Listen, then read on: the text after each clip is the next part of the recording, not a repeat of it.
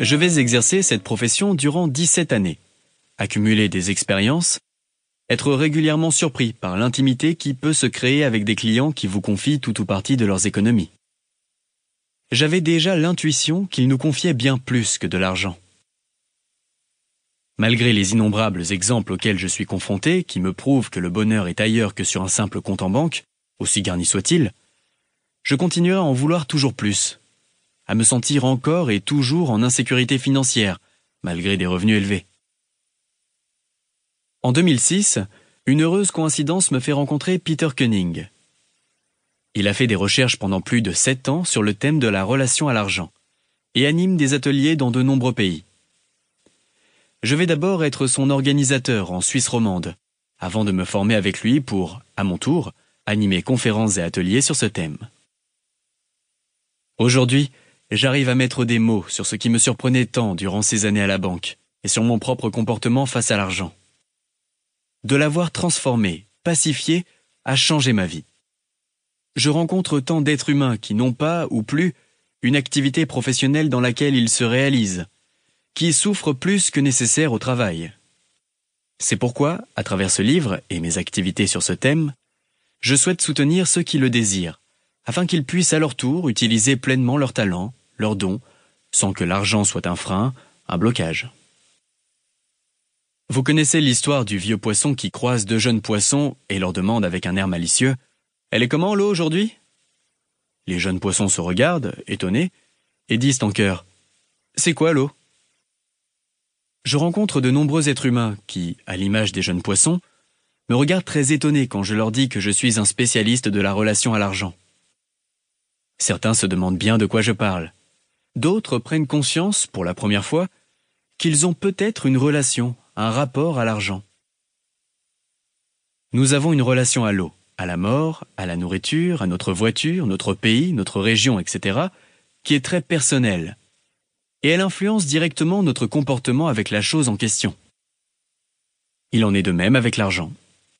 Et pourtant, l'argent est au centre de notre société occidentale, présent de manière très claire parfois, quand il s'agit d'acheter son alimentation ou de négocier une augmentation de salaire par exemple, ou de manière plus subtile, quand les parents conseillent à leurs enfants un métier plutôt qu'un autre, ou quand je détourne la tête quand quelqu'un fait la manche devant moi.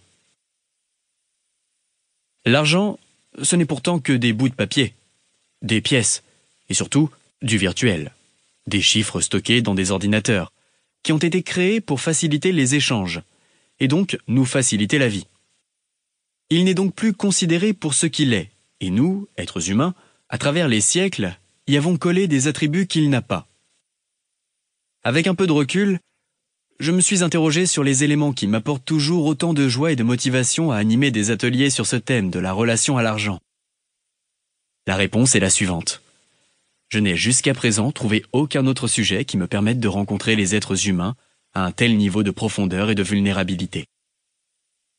Les prises de conscience et les transformations sont parfois très fortes et impressionnantes.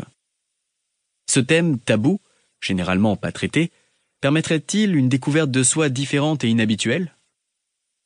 En fait, dans les ateliers, nous parlons peu d'argent, mais bien plus de la manière dont nous menons notre vie, de nos rêves et de nos souffrances, d'avoir l'impression de passer à côté de ce à quoi nous aspirons. Cette puissante porte d'entrée vers nous-mêmes nous donne des indications sur nous et sur notre relation aux autres.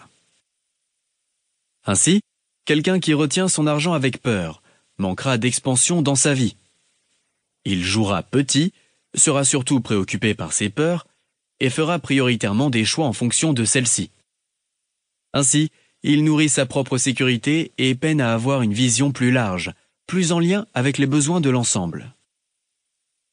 Celui qui n'arrive pas à avoir un regard positif sur lui aura bien des difficultés à donner une juste valeur aux fruits de son travail, car en s'estimant peu, il a tendance à dévaloriser ce qu'il fait. Celui qui n'aime pas l'argent sera méfiant, voire agressif vis-à-vis -vis des personnes qui en ont, et aura bien des difficultés à les voir pour ce qu'elles sont, plutôt que ce qu'elles ont. Pardonnez l'interruption. Vous pouvez continuer à écouter le livre audio complet gratuitement, le lien dans la description.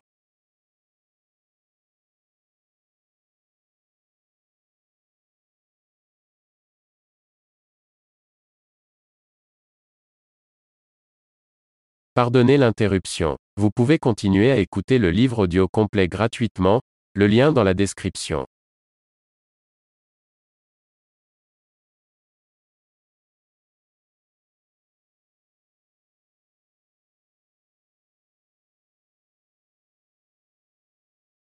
Pardonnez l'interruption. Vous pouvez continuer à écouter le livre audio complet gratuitement, le lien dans la description.